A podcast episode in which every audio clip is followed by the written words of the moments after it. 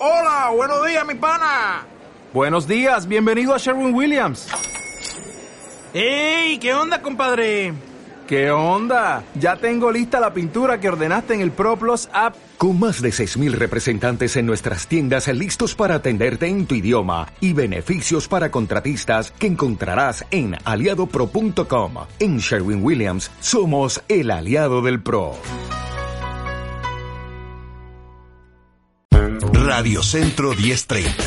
Calidad en tu vida presenta Los Productores. Los artesanos del sonido traspasan el cristal de cabina para debatir ideas de todas esas cosas que caben en un programa de radio. Los Productores.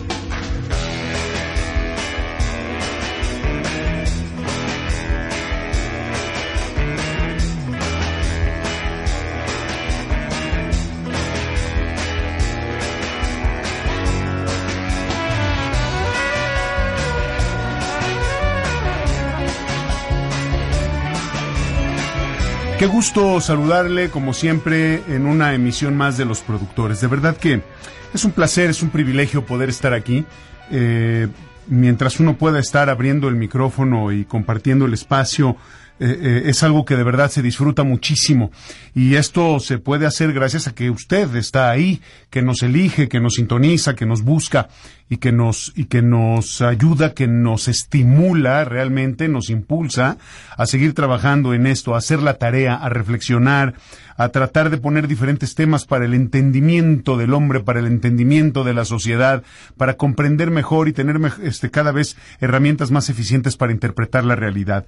Ese es el papel de los medios de comunicación, no es más, simple y sencillamente presentar diferentes perspectivas sobre diferentes temas, diferentes visiones, para que cada quien en lo personal, de acuerdo con su propia interpretación, vaya normando su criterio. No hay más compromiso, no hay más responsabilidad Claro que hay marcos éticos, claro que hay marcos regulatorios y deontológicos, pero eso, eso ya nos corresponde a cada uno de nosotros y al final el efecto del cumplimiento y de la observancia de este tipo de códigos y de normas y de reglas se traduce en la credibilidad, en la confianza, en la preferencia que tiene usted por tal o cual comunicador o por tal o cual canal de comunicación. Así que de verdad que gracias eh, que nos permite acompañarle en su jornada, en la casa, en el auto, en el trabajo, en la calle, en el transporte, donde quiera que se encuentre aquí estamos trabajando de verdad con mucho gusto. Estamos en Radio Centro 1030.mx, estamos en la aplicación Radio Centro, en HD2 en 107.3 y en todas las aplicaciones de radio. Y estamos en Facebook, en facebook.com, diagonal Los Productores Grupo Radio Centro. Usted ponga ahí en Facebook Los Productores Radio Centro y ahí nos encuentra y, y nos puede ver y nos da mucho gusto y ahí puede recuperar muchos programas. Pues bueno, no muchos, todos los programas ahí están cargados y usted los puede volver a ver, los puede disfrutar, puede bajar lo que quiera, tome la información que quiera, use lo que necesite, de verdad. Para eso estamos, lo hacemos con mucho gusto, con entrega y compasión. Tenemos muchos años ya trabajando aquí en los medios de comunicación y este programa tiene pues, dos años y pico, dos años, siete meses por ahí que vamos haciéndolo, vamos hacia los tres, eh, pero, pero no es que vayamos a los tres o a los diez o a los cien, es que cada día se pone un ladrillo diferente en la construcción de este entendimiento y de esta capacidad de interpretar la realidad. Tenemos dos líneas, dos, dos líneas telefónicas, sí, son dos líneas, 52 59 23 29 y 52 59 12 66. 52 59 23 29, 52 59 12 66. Eh, mi querido Edgar, me da mucho gusto saludarte. Edgar Cruz, buenas tardes, productor. ¿Cómo, estás, querido Willy? Bien, estoy contento. Hoy es viernes. Hoy es el último viernes de noviembre. Sí. Prácticamente es el último viernes del año, ¿eh? Parece, ¿verdad? Parece, parece. No, no, ya definitivamente entra diciembre, la dinámica cambia. Todos estamos en, unas, en un asunto así de ya, ya cierra la puerta, ya se acabó y vamos a pasar al disfrute. Eh, da la impresión de que cada vez tenemos menos resistencia al año, ¿no? Sí. Eh, eh, fíjate, pensándolo ahorita así conforme tú vas diciendo que ya se está acabando el año, Yo tengo compromisos formales oficiales, no de, de, de distracción ni de socialización, trabajo, de de, trabajo. trabajo. cuando menos hasta el 15 de diciembre. No, pues muy mal, O sea, ahí sí, no depende de mí. Pero, o sea, a, a lo que me refiero es a que sí, probablemente a partir del domingo primero de, de diciembre, ya empiezas a decir, ya que se acabe el año.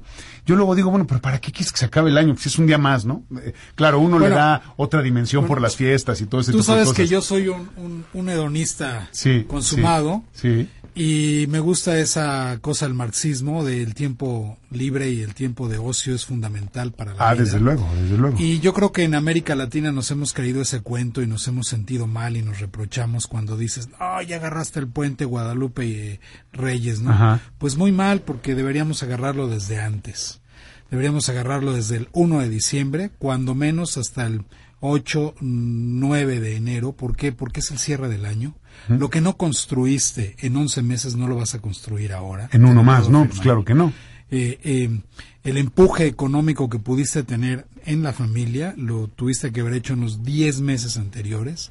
En este ya no lo vas a hacer. En este es, digamos, el efecto de lo que ya traes, ¿no? Como, como vuelo. Y yo creo que es muy importante hacer una pausa en el camino y reconfortarse, hacer una revisión, una verdadera revisión de para dónde vas, para dónde vas con la familia, para dónde vas como persona y disfrutar con la familia, disfrutar con los amigos, disfrutar como te guste disfrutar. Si puedes salir, viajar y te gusta viajar, qué bueno. Si te gusta leer, hazlo. En fin, un poco de libertad, verdadera libertad para el esparcimiento, para el goce y sin, y sin sentir culpa, ¿no? Sin reproches. Sí, sí, sin- claro. No, no, no, no veo por qué si, no. si hay culpa, hay un problema. Sí, Si hay claro. culpa, hay un problema. Mira, qué, qué interesante cómo lo planteas. Eh, eh, es una visión interesante que, que creo que tiene que ver eh, a partir de la mm, de la revolución industrial, digamos, Sí, ¿no? sí, sí, Eh, sí. eh, me parece muy interesante. Yo, yo soy de una visión probablemente un poquito más antigua, en la perspectiva de el hombre desde una idea de generar un elemento de trascendencia, tiene que estar trabajando siempre. Ahora, aquí hay que hacer una pausa. Definamos el trabajo, ¿no? Definamos el trabajo. Yo estoy hablando de la creación en todos los sentidos, ¿no? Sí, sí. Todo lo que tú haces desde una perspectiva de trascendencia en aras de mejorar, de, de de, de- de generar conocimiento, de, de- de- de hacer crecer, de evolucionar, de desarrollarte desde otra perspectiva. Y eso no te da permiso de calendarizar las vacaciones. Ahora, no quiere decir que no descanses nunca. Sería un, sería terrible que dijera una cosa como esas. Nunca lo pensaría. Eh, yo no soy de la idea de descansar seis meses, digamos, ¿no? Estoy exagerando, ¿eh? O sea, seis meses del año no haces No absolutamente puedes nada. como los Ajá. Ahora, podrías hacerlo como lo hacen en, en- en la parte más extrema de Canadá, Como en donde sí, en efecto, sí. trabajas seis meses y, y- y luego, no- pero, pero, no trabajas sales, seis ¿no? meses porque no puedes hacer otra cosa. Y los otros seis, pues sí, evidentemente estás viendo qué haces con tu dinero y con lo que produjiste y todo ese tipo de cosas. Eh, esa es una parte muy laboral, muy mercantil, muy física, ¿no? Vas a las plantas. A, explotar el gas, a sacar los minerales, a, a producir lo que sea, ¿no? Pero desde la perspectiva creadora del hombre, pues estás trabajando todo el tiempo, ¿no? Eh, eh, no me imagino un rey, no me imagino un alto empresario, no me imagino un alto mandatario que deje realmente de pensar en su misión, que deje de pensar realmente en su trabajo. Eh, eh, claro, si haces una pausa muy marcada, sobre todo para las fiestas importantes, digamos, Claro. como por ejemplo este periodo de Navidad para quienes celebran la Navidad sí. desde el rito es católico, ¿no? sí, es simbólico, es una reunión. Eso, sí, porque si, si- si nos es vamos a los orígenes, sí, si nos vamos al origen de, de, de, de- de la son las fiestas de resurrección. es, es la vida, es la- son las fiestas, las fiestas del campo. Así es. De, es agrícola, la, claro, agricultura, ¿no? Tiene que ver con eso, con la celebración de la vida. ya terminamos, nos relajamos un poco y hay que volverle a dar, porque además, aunque no nos relajáramos, la tierra no nos da. Así es. ¿no? O sea, ahí sí la Tierra No existe, tiene sus tiempos, ¿no? En pausa. sí, sí, desde luego. De ninguna manera pretendo contradecir lo que tú acabas de decir. Me parece que en el tiempo moderno eh, se trabaja demasiado. Se trabaja demasiado desde esta perspectiva, insisto, mercantil Sí. productiva. Y Sí, te sí. están midiendo todo el tiempo y qué hiciste y sobre lo que hiciste te pagan. Ahí están los pobres taxistas que tienen que entregar su cuenta todos los días y a mí no me importa si tuviste pasaje o no tuviste pasaje, si se descompuso el coche, si hubo tráfico, inundaciones, manifestaciones, etcétera. Eh, es- es- eso de pronto ya deriva en la explotación. Pero, pero me gusta mucho esta idea, me gusta poder platicarla y poder entenderla. Yo no soy tanto de esas temporalidades. Eh, sí, sin embargo, coinciden eh, eh, los cierres y los inicios de los ciclos, en mi caso, en diciembre, porque como yo nací en diciembre, Ah, pues para claro, mí diciembre es el cierre, ¿no? claro. De- Ah, de- ¿qué- de- qué de- día de- yo soy del 20 de diciembre. Ah, no, Entonces ahí, bueno, cierro, se ¿no? pone bueno, sí, sí, sí. pero no creas que festejo todo el mes, ni del 20 al primero, ni nada. Eh, eh, eh, finalmente, me parece que es una buena idea y una buena interpretación, y sí, sin duda, necesitas recargar baterías de alguna manera Sí. Necesitas hacer un alto para poder reflexionar, para la introspección, para poder sacudirte todas esas cosas que te saturan y te vician, porque luego no te das tiempo. Así es. No te, da- no te das cuenta, Sí, ¿no? sí, de. Que, de, de que traes ahí una traba, de que traes un lastre. Eh, eh, de pronto estás, tú- el cuerpo es tan maravilloso, y esto sí es una parte física, el cuerpo es tan maravilloso que se adapta a la circunstancia por más adversa que sea, y tú no te das cuenta que te estás haciendo daño. ¿No? No te das cuenta que tienes demasiado cortisol en el cuerpo, no te das cuenta que tienes demasiado estrés, es. demasiada presión, demasiada tensión, y vas resolviendo, y a la larga eso es como correr el coche a 300 kilómetros sin aceite. Sí, una prueba de eso es que el ser humano se adapta a todos los climas que existen en el planeta. Definitivo, definitivo. Sí. Sí, sí, de acuerdo, de acuerdo. Habrá dos o tres puntos en el planeta donde no se puede vivir, Claro. pero estamos hablando de la, de la cima del Everest, ¿no? Sí, sí, que sí, es casi posible altura, porque no hay oxígeno, oxígeno, sí. pero lo demás puedes vivir donde quieras en el planeta, Sí. te adaptas y, y ahí están las, las grandes civilizaciones Que se desarrollaron en, sí, circunstancias adversas, como en donde quieras, desierto, ¿no? en, los polos, lo en los el polos, desierto. claro. Yo, yo siempre he admirado tanto a las, a las civilizaciones, por ejemplo, o a las, a los grupos de, de seres humanos como, por ejemplo, los esquimales, Qué la gente que vive sí. en el Polo Norte, eh, la gente que vive en el desierto, tú lo acabas de decir, las civilizaciones del desierto que lograron vencer la naturaleza y sobrevivir ante las situaciones más adversas que uno se puede imaginar. Nosotros, mi querido Edgar, toda proporción guardada, somos de porcelana. Sí. O sea, tú y yo no aguantamos, tú y yo no aguantamos una temporada sí, con sí. los esquimales, que no nos lleven a vivir a, a- a lo más agreste del invierno de Alaska o de sea, Canadá o de Rusia, sí. ¿no? Que no te lleven a No, hombre, Siberia, a un campo de, de- de trabajo porque olvídalo, ¿no? Y hay seres humanos que lo han logrado, que lo han hecho y que ahí están, ¿no? Bueno, vamos Y- al norte de maldito, Europa para y no el tan maldito de Stalin mandaba mandaba a la gente indeseable para A él todos y para su gobierno uf, como sí. un persecutor a quien se opusiera a su gobierno Ajá. a los campos Oye. de 20, 30 grados bajo cero. Dos de cada tres seres humanos de la. Unión Soviética eran, eran Sí, enemigos, eran, ¿no? enemigos, eran considerados sí. Se enemigos. volvió loco, sí, estaba completamente loco. Es, es una cosa Sí. desgarradora para, Mientras para que Lenin cualquier ser tenía humano. otros principios, ¿no? Sí, Sí. sí, lo, lo, lo, lo- hizo diferente, digamos, ¿no? Sí. Lo- Sí, sí, sí, fue un planteamiento completamente diferente. Pues mira, mi querido Edgar, ahora que tocas ese tema, yo, yo dije, bueno, en, en- en lo que llega, voy a, voy a, a tratar de platicar con nuestros amigos del auditorio sobre algunas lecturas que estoy haciendo. Entonces dije, le Ah, voy a bien. preguntar a Edgar qué está leyendo, qué estás leyendo, ¿no? Lo, lo, lo- lo que traes. ¿Por qué no platicamos un poquito sobre eso? Y ahorita lo vinculo, esto que acabas de decir de la Unión Soviética y este tipo de cosas, hay, hay una cosa que, que voy a conectar con algo que he venido diciendo en la semana. Pero, pero cuéntame, ¿qué es- ¿estás leyendo algo ahora? ¿Tienes Sí. algo en, en- en- en el escritorio? Tengo varias cosas en el escritorio. Estoy leyendo mucho sobre educación infantil, Bien. que es algo fundamental, ¿no? Hay un, eh, hay un proyecto que se llama Peces, que he estado leyendo estos días. Son eh, teorías de, de, de educadores, de eh, europeos básicamente, Sí. sobre el, el estar de los padres y de los hijos con un principio muy existencialista, muy básicamente existencialista. Eh, y eh, eh, lo estoy revisando, pues razones obvias, porque eh, estamos frente a un choque de civilización. Los choques de generación hoy parece que son choques de civilización, ¿no? Como si eh, hubiera una brecha entre una generación y otra. ¿Sientes que hay diferencias tan grandes Sí, como hay para, diferencias muy como para grandes. clasificarlas de civilizaciones? Sí, sí, y nos tocó, sí, y nos tocó, eh, nos tocó a manera de sándwich, porque nosotros somos la transición entre los baby boomers, ¿no? Sí. Y nosotros que somos generación X, como se llama técnicamente. Para poder ubicar. Sí, para poder ¿no? ubicar, Ajá. Digamos, en mi caso, eh, mis padres son todavía más allá de los baby boomers, porque son antes de la Segunda Guerra Mundial. Eh, mi padre nació en el 25 y mi madre en el 28. Ah, mira. Eh, eh, pero ah, ahora los jóvenes que están teniendo hijos son hijos de baby boomers, ¿no? Es decir, los que nacieron de- después de la Segunda Guerra Mundial.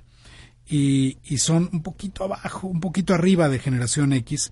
eh, pero son costumbres, eh, modos de ver, de pensar, de entender a los jóvenes y a los niños, la que tenían los baby boomers y los anteriores a los boomers, eh, muy diferente a lo que hoy necesitan los niños. Es una paradoja, es una paradoja, esa educación estricta, fuerte, moral, ¿no? aparentemente conservadora, eh, tenía algunas virtudes, pero tenía defectos muy, muy graves. Eh, las virtudes hoy se han perdido y los defectos se han engrandecido y eh, esta nueva generación está recibiendo más los defectos que las virtudes.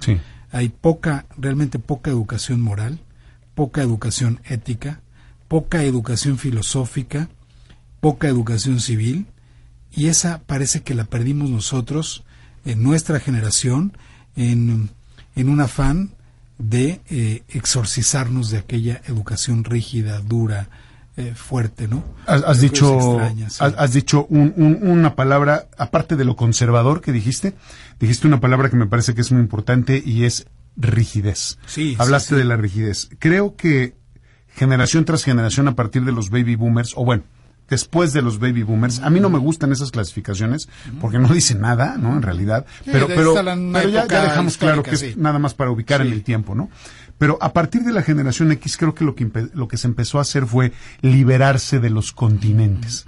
De alguna manera no nos gustó o no le, sí, no les gustó a las generaciones en general haber tenido ese tipo de continentes, ese tipo de límites, cuando sabemos eh, y parece que ahí nos equivocamos, es una percepción personal, eh, cuando sabemos que todos los seres humanos necesitamos límites, porque si no, acabamos jugándonos la vida, arriesgándola y probablemente perdiéndola.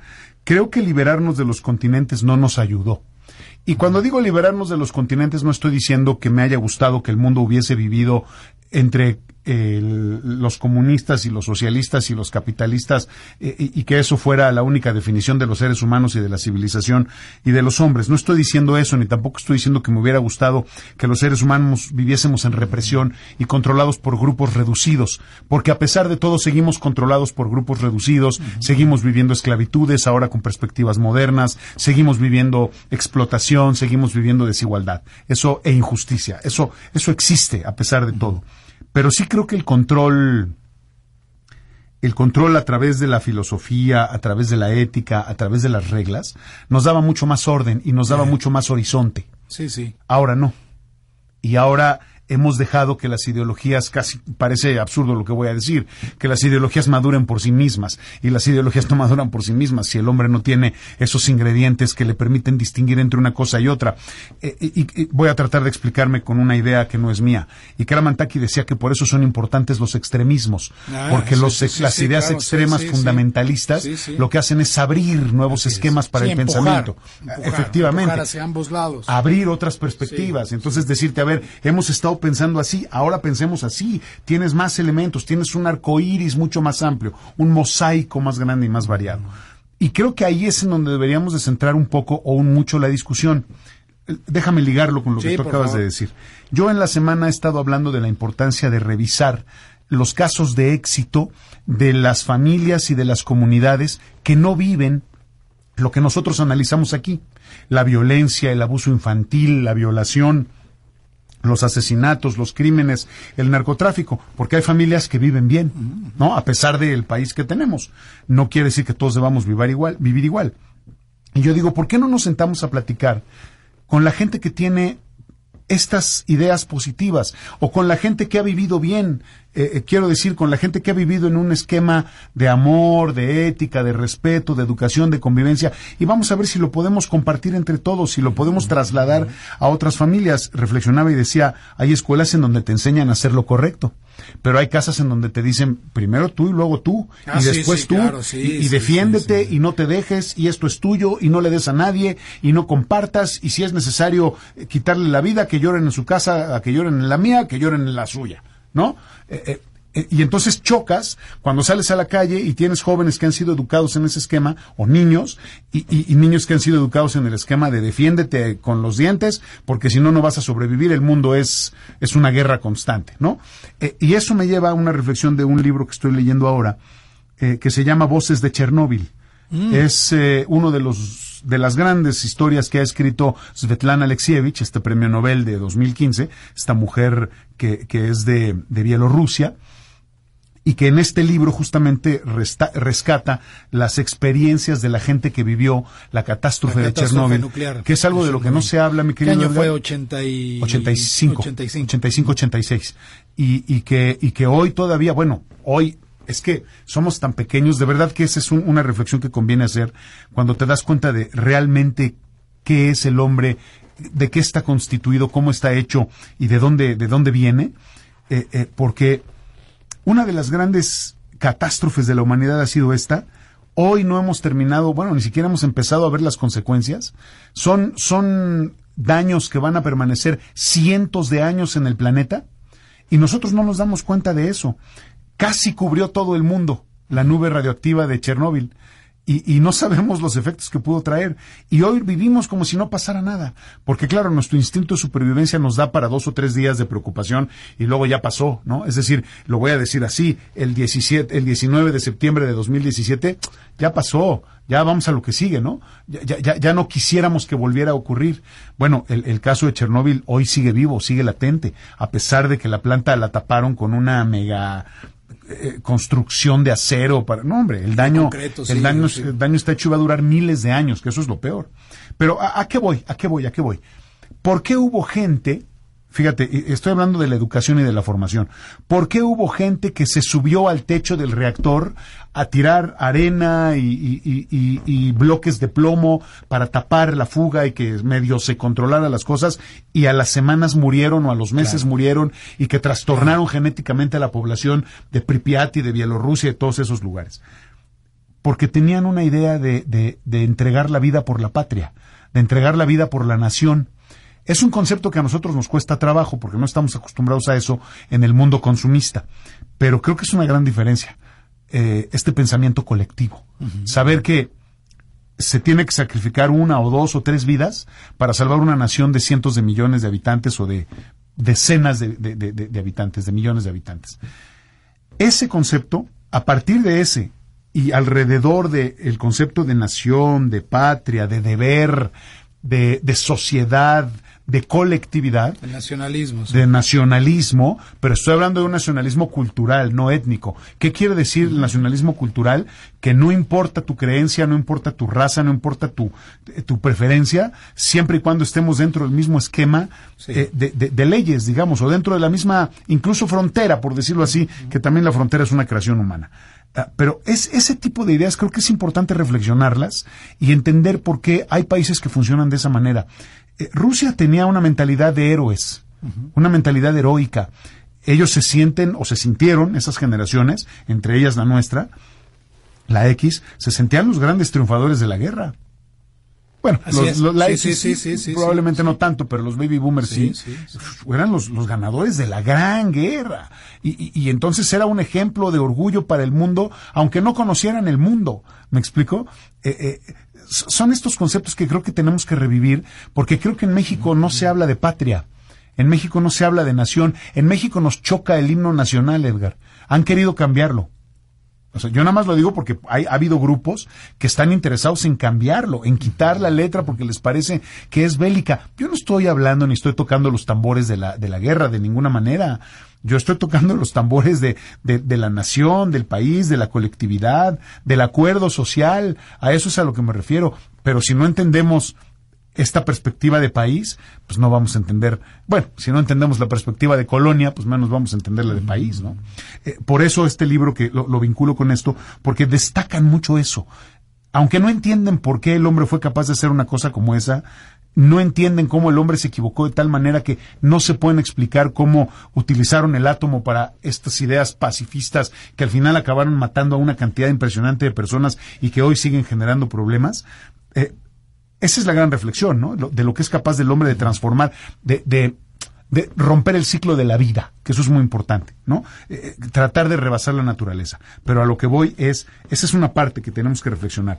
Pero la otra, la del concepto de nación, la del concepto de deber, de hacer lo correcto, eso es algo que nos hace falta trabajar y bordar muchísimo al respecto, mi querido Edgar, amigos del auditorio.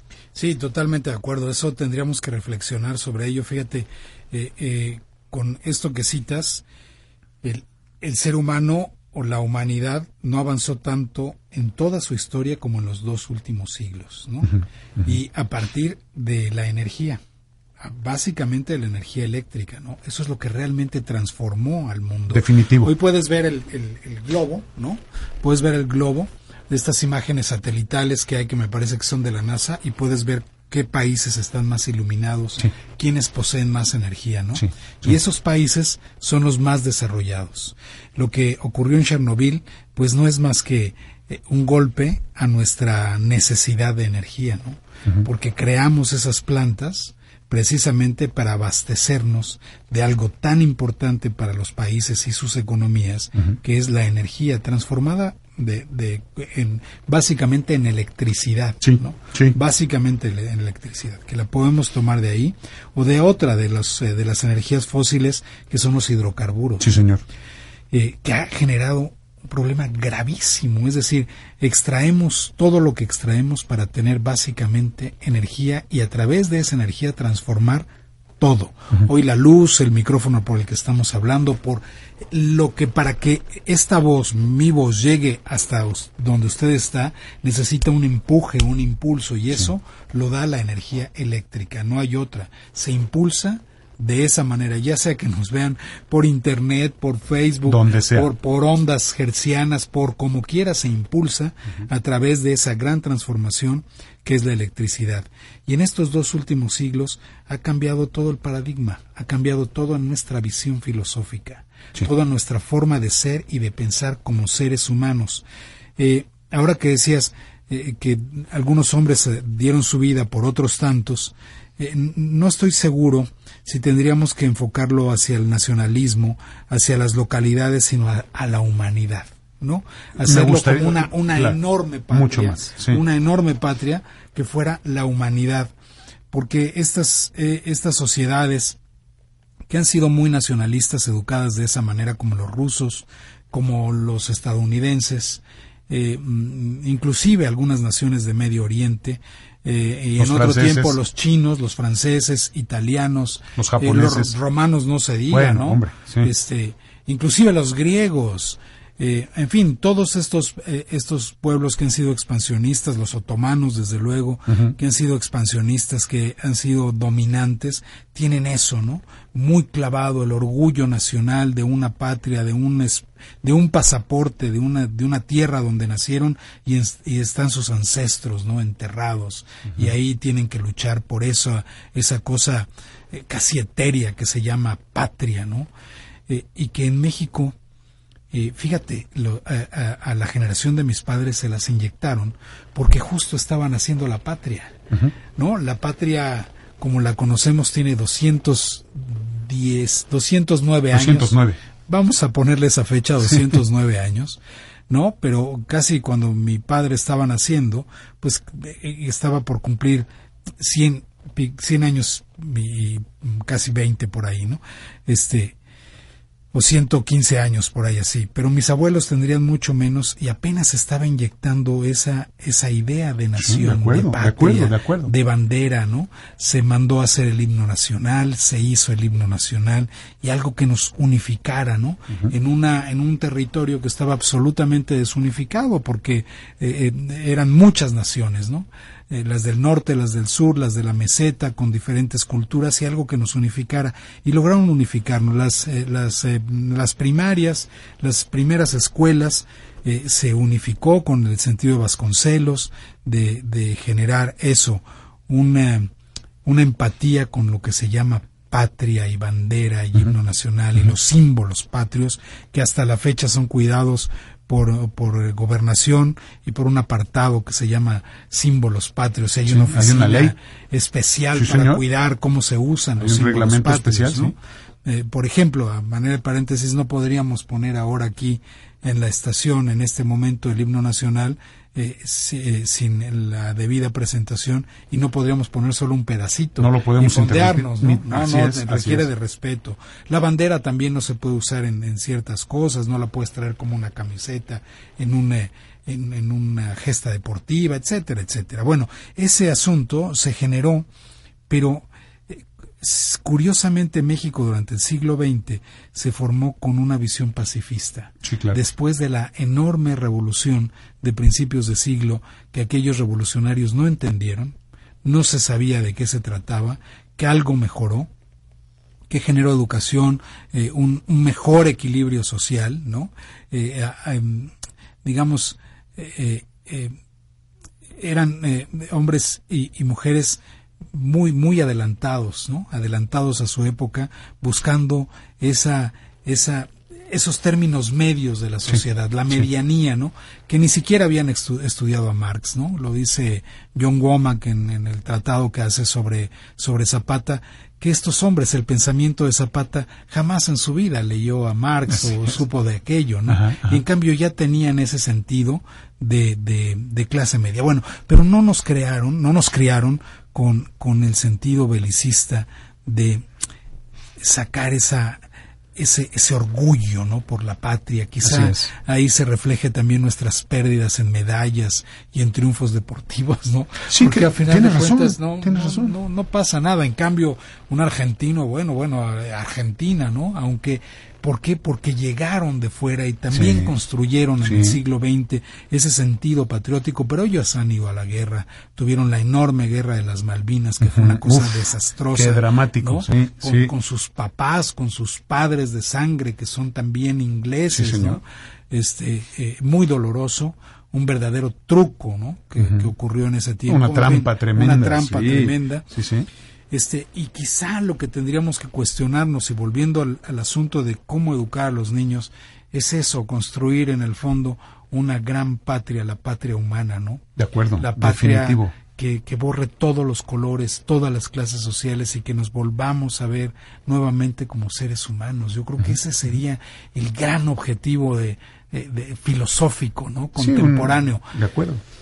¿Cómo lo logras con los niños, no? Cuando estamos, lo digo sinceramente, estoy frente a un choque de, de, de medios de comunicación. Eh, ponle como quieras, los que están en el celular, en la radio, donde quieras, ¿no?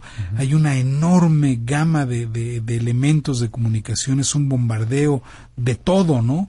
Eh, de gráficos en, en, en papel, en cuaderno, en todos lados está y, y hay mensajes en todo sentido y siento un vacío ético, un vacío moral, un vacío de rumbo, ¿no? Sí, porque, Es- porque el capitalismo no es moral. Porque el porque no mercado no es moral, Sí. Edgar.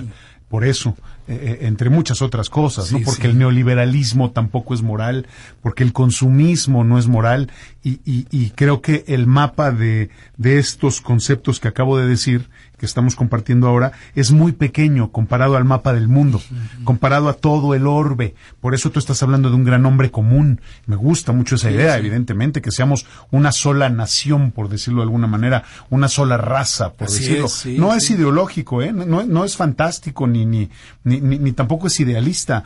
Ahí estamos, somos lo mismo, somos exactamente iguales. El problema es cuando esas cabezas empiezan a meterse en este mapa de los conceptos que acabamos de decir.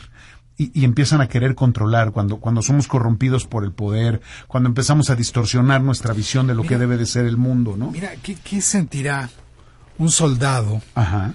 en el Golfo Pérsico, ¿no? Que eh, no entiende la guerra que está librando. No, no, es que no tiene sentido. Eh, eh, no sabe que detrás de eso hay un gran choque político y intereses energéticos profundos. Definitivo. Y el soldado va porque piensa que está defendiendo a su patria, ¿no? ¿Te acuerdas? Que no la está defendiendo sí, de nada, ¿no? sí, que está defendiendo a su nación. Y esa gesta tiene que ir adelante, ¿no? Y matar a como dé lugar, ¿no? Pero el periodista, el periodista que va con su cámara y que fotografía y que está reportando al mundo, no se está dando cuenta que también es un, es un soldado en, en, eh, en funciones para los intereses de una prensa bastante controlada, Desde luego. inclusive la americana, Sí. ¿No? sí, sí, y sí, que su información solo es una mercancía Definitivo. y que no entendió tampoco la guerra a la que está asistiendo. Y que los grandes pensadores, ¿no?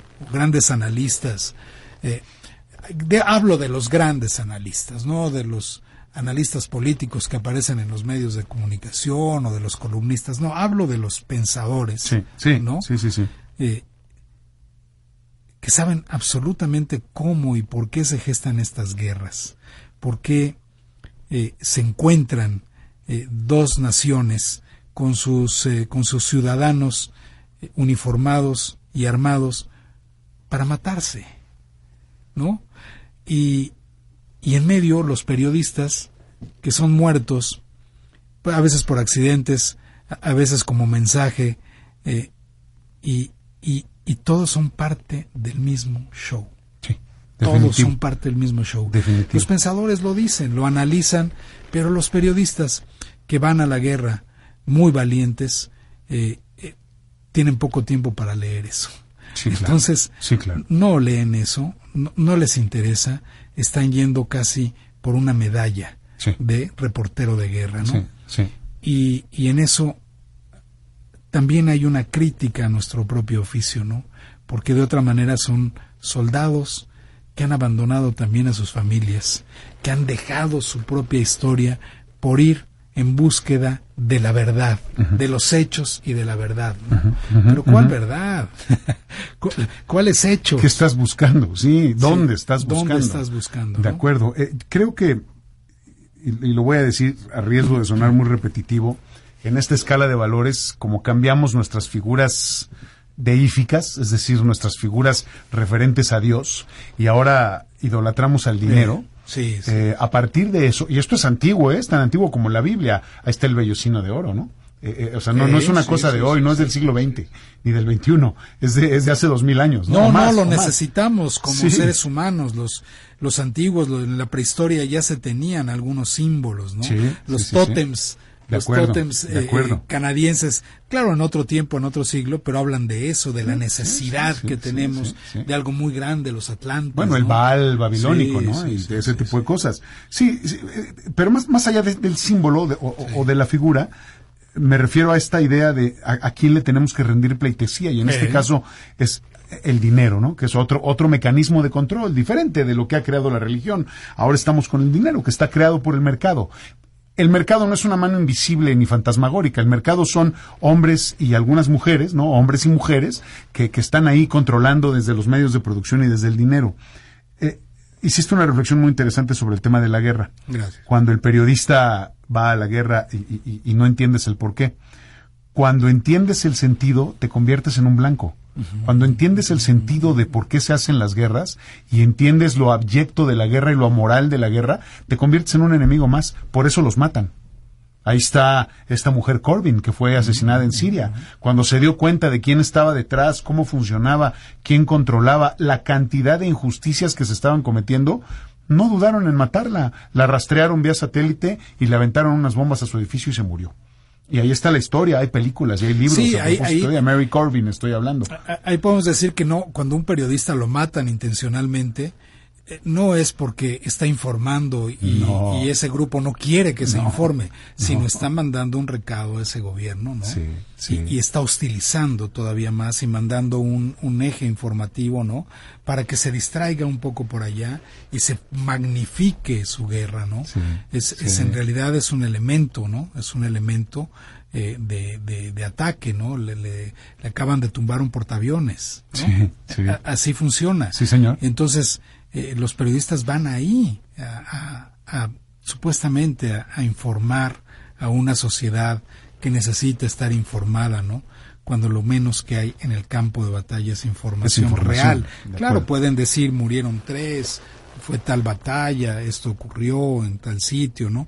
Pero nada más, ¿no? Nada más. Sí, es- es- está, está muy divorciado de la de la realidad macro de las negociaciones entre los países y los y los Sí. poderosos, ¿no? Sí. Y los gobernantes que son los que mandan al pueblo a matarse en el campo de batalla.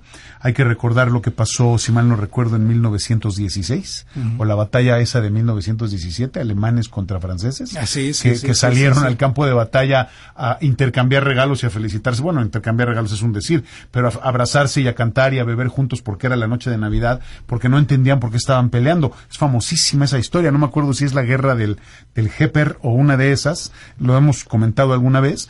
eh, los soldados no entendían cuál era la razón de, estar peleando entre ellos y, terminaron eh, festejando la Navidad. Y los generales, cuando se dieron cuenta de lo que pasaba, castigaron y llamaron la atención de los soldados que habían hecho eso y luego tuvieron que reprimirlos y después cambiar la percepción y la moral para que entendieran que los de enfrente eran sus enemigos. Eh, ¿no? O sea, pero, pero tuvo que llegar de los altos mandos, me explico. Es un tema, es un tema complejo, ¿no? No, cómo no, cómo no, es muy complejo. Bueno, ahí están, tre- te voy a citar tres casos breves. Adelante, venga, venga. Este, Pancho Villa, ¿no? Eh, me parece que fue John Reed, el periodista, Sí. o uno de los periodistas que lo entrevistó, Sí. pues le magnificó la guerra, le contó una historia que no existía, ¿no?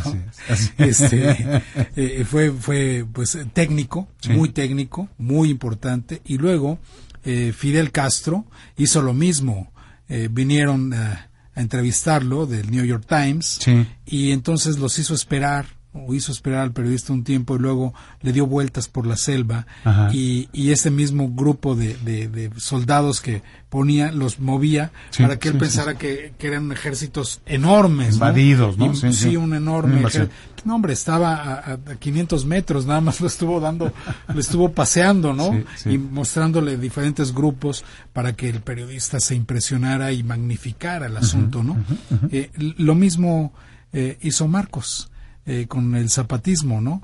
Citó a Pigmenio Ibarra, Sí. este, los hacía esperar, luego lo llevaba hasta la parte alta de la selva y ahí mismo le mostraba, ¿no? Este, eh, cómo estaban ahí sus soldados y Epigmenio era realmente el enlace con Marcos. Alguna vez estuve en un cine que hizo un enlace telefónico para entrevistarlo en vivo, ¿no? Este, en aquellos Sí, años. Yo, sí, yo sí. estaba en esa, en- en- estuve en ese, en ese cine, estaba muy interesado en el movimiento, creí en el movimiento en un principio, ¿no? Fíjate, precisamente por lo mismo, cuando atrás había cantidad de momentos políticos y de intereses políticos, ¿no? Desde luego. Nada menos Camacho Solís, Sí, señor. es parte de aquello. Sí, cómo no. este, Podríamos irnos hasta Colosio, ¿no? Eh, Cedillo, Salinas Sí, señor. y el grupo en el poder. Y, y pues en Chiapas no pasó nada. Chiapas sigue absolutamente igual, Sí. no tiene energía, eh, no hay cómo se desarrolle y está, está absolutamente igual y seguimos hablando de una pobreza extrema de los indígenas. De. En fin, esa guerra, aparente guerra donde los indígenas tuvieron voz, pues hoy no tenemos senadores indígenas destacados, digamos que No. hay, hay un... eh, no, hay, hay una, una representatividad del mundo indígena en el Senado, en la Cámara de Diputados, en los gobiernos, en los gobiernos estatales, en los gobiernos federales. No existen, siguen borrados, ¿no? No, de acuerdo. Entonces, de acuerdo. hay que cuestionarse muchas cosas de los momentos históricos, políticos, contemporáneos que estamos viviendo y cómo la nueva generación los está viendo. Me- de verdad estoy preocupado cómo, cómo lo verán, ¿no? Lo- Los niños que tienen, digamos, entre 8 y 12 años, que están viendo, ¿no? Claro, y que no comprenden y que los adultos no les pueden dar una explicación, al menos los adultos cercanos, ¿no? Porque, Sí. porque, porque no la tienen, ¿no? Porque, porque no lo comprenden, porque otra vez, porque nos perdimos esos asideros que de alguna manera le daban sentido a las cosas que pasaban. Ahora no tiene sentido. Porque es un asunto de Sí. mercado. De verdad Sí, no estoy sí, exagerando, es un asunto de leyes de mercado, de intereses mercantiles. Hay que, hay que ganar más. De eso se trata. Así Entonces es. a nosotros nos corresponde, como ciudadanía, nos corresponde gastar. Todo lo demás no sirve para nada. Así es. No existe. Y, y en los hogares, en los hogares, en las familias ahora que viene un periodo de Navidad, es verdad, hay familias confrontadas al interior y, y los niños miran esos debates de adultos entre si si socialismo o neoliberalismo Sí. o si si el régimen está vendido o son igual de corruptos o no. Es decir, estos debates sí me preocupa cómo los están leyendo los niños, ¿no? Porque están ahí. Los niños y los ¿no? jóvenes, Y Edgar. Los niños y los jóvenes. Eh, eh, eh, ajá. Y, y, y el arte ha hecho poco por eso. Estamos impactados realmente. Sí. El arte ha hecho poco por eso. Eh, veo a los escritores infantiles mm, poco inmersos en el tema, ¿no? Y aquí está. Es que creo que paramos la velocidad y el ritmo con el que estábamos creando conocimiento y con el que estábamos avanzando desde la perspectiva de las vanguardias. Voy a tratar de explicarme. Fíjate qué interesante, porque esto que acabas de decir me conecta con el otro libro que quiero compartir contigo. Estoy releyendo y seguramente lo leíste y, y ojalá podamos enriquecer ahí mucho. Estoy releyendo porque la verdad es que no lo había comprendido, no estaba a la altura de Humberto Eco y estoy ah, leyendo. Qué difícil, no. ¿Me entiendes? Y bueno, No, sigo sin no, estar, no, pero, sí, pero sí, creo que sí. lo entiendo un poco más. Estoy leyendo Apocalípticos e Integrados, precisamente con el tema de la cultura de masas, con el tema del, del buen gusto, del mal gusto, porque él hace un, un, ahí trata un tema, desarrolla el asunto del mal gusto y habla de lo kitsch y habla de justamente cómo los medios de comunicación han distorsionado y desvirtuado todo lo que tiene que ver con el arte. Eh, estoy hablando del libro Apocalípticos e Integrados de Humberto Eco. Es una, es una delicia de libro porque habla de quienes hablan de, bueno, se refiere a quienes están los apocalípticos, que rechazan todo lo que no sea una alta cultura, esta alta cultura que solamente entienden los eruditos y los exquisitos y, y que va mucho más allá de los burgueses, y están los integrados, que son los que dicen, pues está bien, hombre, lo que no importa que podamos, que, que escuches en el radio la quinta de Beethoven y que luego salgas silbándola en la calle, no pasa nada. Eso es un escándalo para los apocalípticos, ¿no? Así porque es, sí, sí, porque sí, no puede ser, porque pierde todo el sentido del arte, porque el arte no es para cualquiera, porque el arte no es para todos. No lo estoy aceptando, ¿eh? Solo estoy planteando lo que dice Eco en esta parte del libro. Y cuando habla justamente del mal gusto, le, le- le- le- le dedica una parte muy importante al gran problema de la cultura de masas. Y como la cultura de masas depende de los niveles de audiencia y de las leyes del mercado, no le importa trascender en una creación verdadera de interpretación de la realidad. Lo único que le interesa a la cultura de masas es crear un efecto, crear una emoción. Por eso critica libros, y, fíjate lo que dice, incluso se llega a criticar a Hemingway y dice, El viejo y el mar, el viejo y el mar es una cursilería, es de lo peor que se ha escrito en el mundo, porque lo único que hace es conmover a la persona, y eso no es el arte. El arte no está hecha para conmover. El arte es para que entiendas un proceso de construcción y de producción y que trates de comprenderte a ti mismo, ¿no? Pero no es para decir, esta obra me hace sentir muy feliz o esta obra me pone muy triste, porque entonces ahí ya falló el objeto del arte. Y luego habla justamente de cómo tienes que buscar para, para que sea una verdadera alta cultura, la, la alta cultura está solamente en la vanguardia, ¿no? Y solamente los que entienden las vanguardias, eh, eh, son estos grupos privilegiados, poderosos que controlan todo, ¿no? Los que van dominando y los que te dictan hacia dónde va la moda y hacia dónde van los gustos y hacia dónde va el consumo, ¿no? Hace una separación, es muy interesante. ¿Y por qué hablo de esto, mi querido Edgar? Porque, pues justamente, eh, en una parte muy importante los medios de comunicación hemos hecho mucho daño con esta cultura de masas, Sí, sí. con esta cultura popular que lo único que busca es precisamente eso, la evasión, que busca justamente la liberación de todas las cosas que te deben de tener pensando todo el tiempo. Por eso hablaba yo de un proceso productivo intelectual los 365 días del año, ¿no? Sí, sí, cuando claro, hablábamos sí, sí, de sí, cuando hablábamos de ocio y esas cosas. Bueno, el ocio tiene que ver, sí, con eso, sí. Desde luego, desde luego. Eh, eh, recomiendo muchísimo este tema porque eh, también está una parte en donde Eco dice, bueno, pero no podemos exagerar, porque allí están los medios de comunicación y tenemos que aprovechar esos resquicios en donde entran los espacios, en donde hay una verdadera, un verdadero compromiso y una vocación por el conocimiento y por la verdadera divulgación. ¿No? O sea, es decir, Claro, hay que aprovechar que existe. Hemos hecho mucho daño con toda esta cultura popular. Sin embargo, aprovechemos el espacio para formar a la sociedad. Y es la misma crítica que hacen Popper y Bourdieu y eh, Juan Pablo II y una cantidad de personajes importantes, no solo religiosos, sino sociológicos y filosóficos. Y, y sobre eso es, es en donde hemos bordado mucho, mi querido Edgar. No, y, y ocurre, fíjate que eh, la otra vez que entrevistamos a Elvira García, Elvira, sí. eh, hablamos un poco de eso, porque decíamos, por ejemplo, para aterrizarlo en, el- en la Sí, Secretaría de sí. Cultura, eh, que lo que le ha pas- lo que le ha faltado a esta Secretaría de Cultura, que antes fue un consejo, no lograba todavía el estatus de secretaría, ya lo tiene, lo que le, ha le ha faltado es eso, una filosofía política y dejarse de este diseño, de esta ingeniería, de mostrar una aparente alta cultura, Eso, ¿no? Como eso. manifestación artística, porque eso tiene visos de monarquía del siglo XVII, De élite. de élite, donde solamente la nobleza entendía y podía consumir el arte y era eso, eh, esa eh, la nobleza que podía eh, accesar, ingresar a los palacios a escuchar un concierto y lo podía entender, porque el pueblo, el, en los feudos, en, los, en los pueblos no, no se oía eso de ninguna manera, ¿no? Ya parece que iba a haber un concierto, ¿no? De cámara o de orquesta, con, con, todos los movimientos, y, en fin, pues, pues eso era imposible. Entonces la música popular o los, las artes populares estaban destinadas a plazuelas sin sentido, del vulgo, de lo, de lo, así, ¿no? De lo, lo despreciable. lo despreciable, ¿no? Eh, eso, de lo vulgar y las secretarías de cultura, los institutos de cultura tendrían que retomar la vida cultural propia, las manifestaciones humanas reales, absolutas, y tratar de llevarlas al arte. ¿no? Esa sería su verdadera función, para que eh, no, no acercarle el arte a, la sociedad, sino la sociedad que llene de cultura esos momentos artísticos y se vuelvan eso, un todo, ¿no?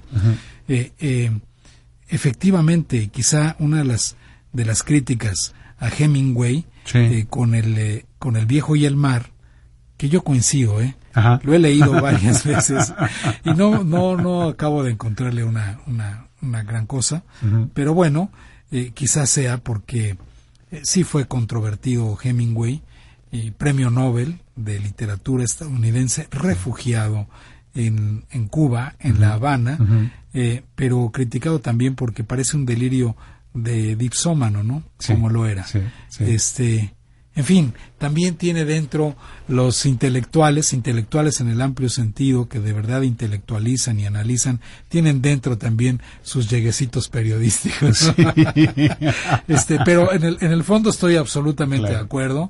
Creo que eso es lo que necesitamos, efectivamente, ¿no? Sí, sin duda, sin duda. Mira, eh, algunos comentarios de nuestros amigos del auditorio. Yasmín Boris que dice, excelente programa, felicidades productores, saludos desde Cancún. Un abrazo, Yasmín, muchas gracias. Eh, Arturo Alcántar dice, saludos Willy y Edgar, como siempre presente en este excelentísimo programa. Saludos desde Wisconsin, saludos Arturo. Gastón Alonso nos manda saludos desde Mexicali. Eh, Armando Daniel Sarellano dice, lamentablemente, un enorme número de nuestros jóvenes anhelan parecerse física y culturalmente a nuestros vecinos del norte y consideran nuestra música y tradiciones como algo para nacos e indios. Educados, como han sido por algunos medios de comunicación, y decepcionados por los políticos, ya no sienten orgullo y o admiración por nuestra patria. Acabo de asistir a un festival escolar donde los números musicales eran rock y reggaetón, y eran niños de kinder, pues así como. Eh, Yo, eh, hemos fallado en eso. Esto es muy Sí, hemos fallado en eso, ¿eh? Hemos fallado en eso y hemos dejado que, que se infiltre cualquier tipo de manifestación social, no necesariamente artística. ¿sabes que, los colegios, gran cantidad de colegios privados, como les decimos de paga, festejan el Thanksgiving. Sí, qué bárbaro, ¿no? qué este, cosas, sí, sí, sí, sí. Entonces, eh, en, una, en una conversación con una maestra de colegio, decía, bueno, ok, entonces vamos a festejar también la Revolución Francesa, por ejemplo, y la Revolución Rusa y la independencia cubana, ¿no? Para hacernos multiculturales, pero solo festejar el Thanksgiving como si fuera un asunto nuestro, ni siquiera lo entendemos. No, tiene que ver. tendría, pues se podría, o sea, se podría hacer, pero había que entender que ese festejo de alguna manera también fue, aunque ya fumaron la pipa de la paz, fue también un cierre a una masacre que se hizo contra una población indígena. Así es. Y eso, eso sería mucho más crítico. Pero, en fin, las escuelas privadas lo hacen un poco por pertenecer a eso, que es asimilarse a otra cultura y de alguna manera convertirse en una capa de nobleza, ¿no? Este, y, y en este nuevo colegio donde está inscrita mi hija, una de las, primeras de las primeras preguntas que hice eh, fue, ¿aquí festejan Thanksgiving? Me dijo, no, no, de ninguna manera, para nada. Entonces, ¿dónde firmo? ¿no? es que no hay nada más snob, ¿no? hay nada más snob que todo lo que acabas de decir. Esta idea de pertenecer a algo. Y es kitsch, claro. Es kitsch. kitsch es, no tiene una traducción única, kitsch es barato kitsch es bajo, kitsch es, eso. Y, retomar los elementos naturales y, y, distorsionarlos, distorsionarlos. Es el mal gusto, la traducción del mal gusto. en el, ¿qué fue en el 70 que habían hecho un, un, muñequito, un, un Juanito, el Juanito Sí, sí, 70. sí, ¿no? sí, sí, Eso sí. es kitsch. Eso es el, kitsch. el- la mascotita del Mundial 86 en México, el pique, El pique. es kitsch. Eso ¿no? es Es, kitsch, eh, sí. Chile como un elemento mexicano Sí. y luego hacerlo caricatura. Eso es lo kitsch. Humanizarlo, ¿no? eso, eso, Eh, sí, es- y eso es justamente Eh. el, el origen del mal gusto. Eh, exacto. O es más bien el resultado, El resultado del, del mal gusto, gusto, porque el kitsch viene mucho antes, es del Sí, siglo sí, sí. XVI, creo, donde se empieza a cultivar este tipo de cosas. No, Cibáez habló mucho de eso, del kitsch, ¿Cómo no? del ¿Cómo camp, no? eh, el camp también como de- del esnovismo, ¿no? Sí, sí, señor. Eh, en fin. Anlupe que pida dice saludos desde Puebla, saludos Anlu, eh, tantas cosas que tenemos que platicar. Pues ahí están, mira, un par de experiencias literarias que estamos trabajando y a dónde nos Sí. llevaron, ¿no? Justamente sí, esta revisión tan, tan interesante, tan sentida de, de- de- de lo que estamos haciendo como seres humanos con nuestra formación y con nuestra gente. Pues mi querido Edgar, nos tenemos que Y despedir. decir que el, domingo Ajá. se cumple un año, un año apenas, fíjate, un año de un gobierno nuevo eh, que está en evaluación constante señor. por todos, eh, que confiamos y que a veces da resultados y a veces no. Pero que ahí estamos y hay que revisarlo, revisarlo y revisarlo Sí. mil veces. Eh, el presidente andaba muy contento, muy festejador y citó en, en- otra vez en el Zócalo porque ese es su espacio natural, Sí, ¿no? sí, sí, Va a echar discursos. Yo creo que también tiene tiene como Hemingway sus delirios, ¿no? Probablemente, probablemente, Ahora va sí, como el viejo y el mar, ¿no? Que vuelve al mar a, a ver si tira y tira si- de ese gran y a pelearse pez, ¿no? con el tiburón, Y a ¿no? pelearse con el tiburón, ¿no? Sí. Vamos a ver qué pasa y hay que seguirlo como un acontecimiento, es histórico, va a ser histórico, Sí. nos guste o no. Sí, sí, sí. Y aquí estamos en esta vorágine que escribió que escribió Enrique Quintana hoy, que dice, bueno, no estamos en el infierno, pero tampoco en el paraíso. No, no, de acuerdo. Yo creo que se presenta este momento como una gran oportunidad para la integración, Así es. para, para ponernos de acuerdo, ¿no? Entonces- independientemente de la idea política. Entonces yo pensé, a manera de cartón, dije, ok, Sí, sí, sí. estamos eh, eh, ni frío ni calor, ¿no? y luego pensé en otra caricatura, porque ya viene la Navidad, el cuate que, que brinda en Navidad y hace una promesa y dice, el año próximo no vamos a tomar más, pero tampoco menos. Pero tampoco. Eso me Gracias, Edgar Cruz. Quintana. Buenas tardes. Gracias a usted por habernos permitido acompañarle. Vámonos arriba con Maite. Ya llegó Maite Prida y eh, le deseamos, como siempre, una espléndida tarde. Le recuerdo que este programa se repite hoy a las 11 de la noche y le pido también de la manera más atenta que no se separe de Radio Centro 1030.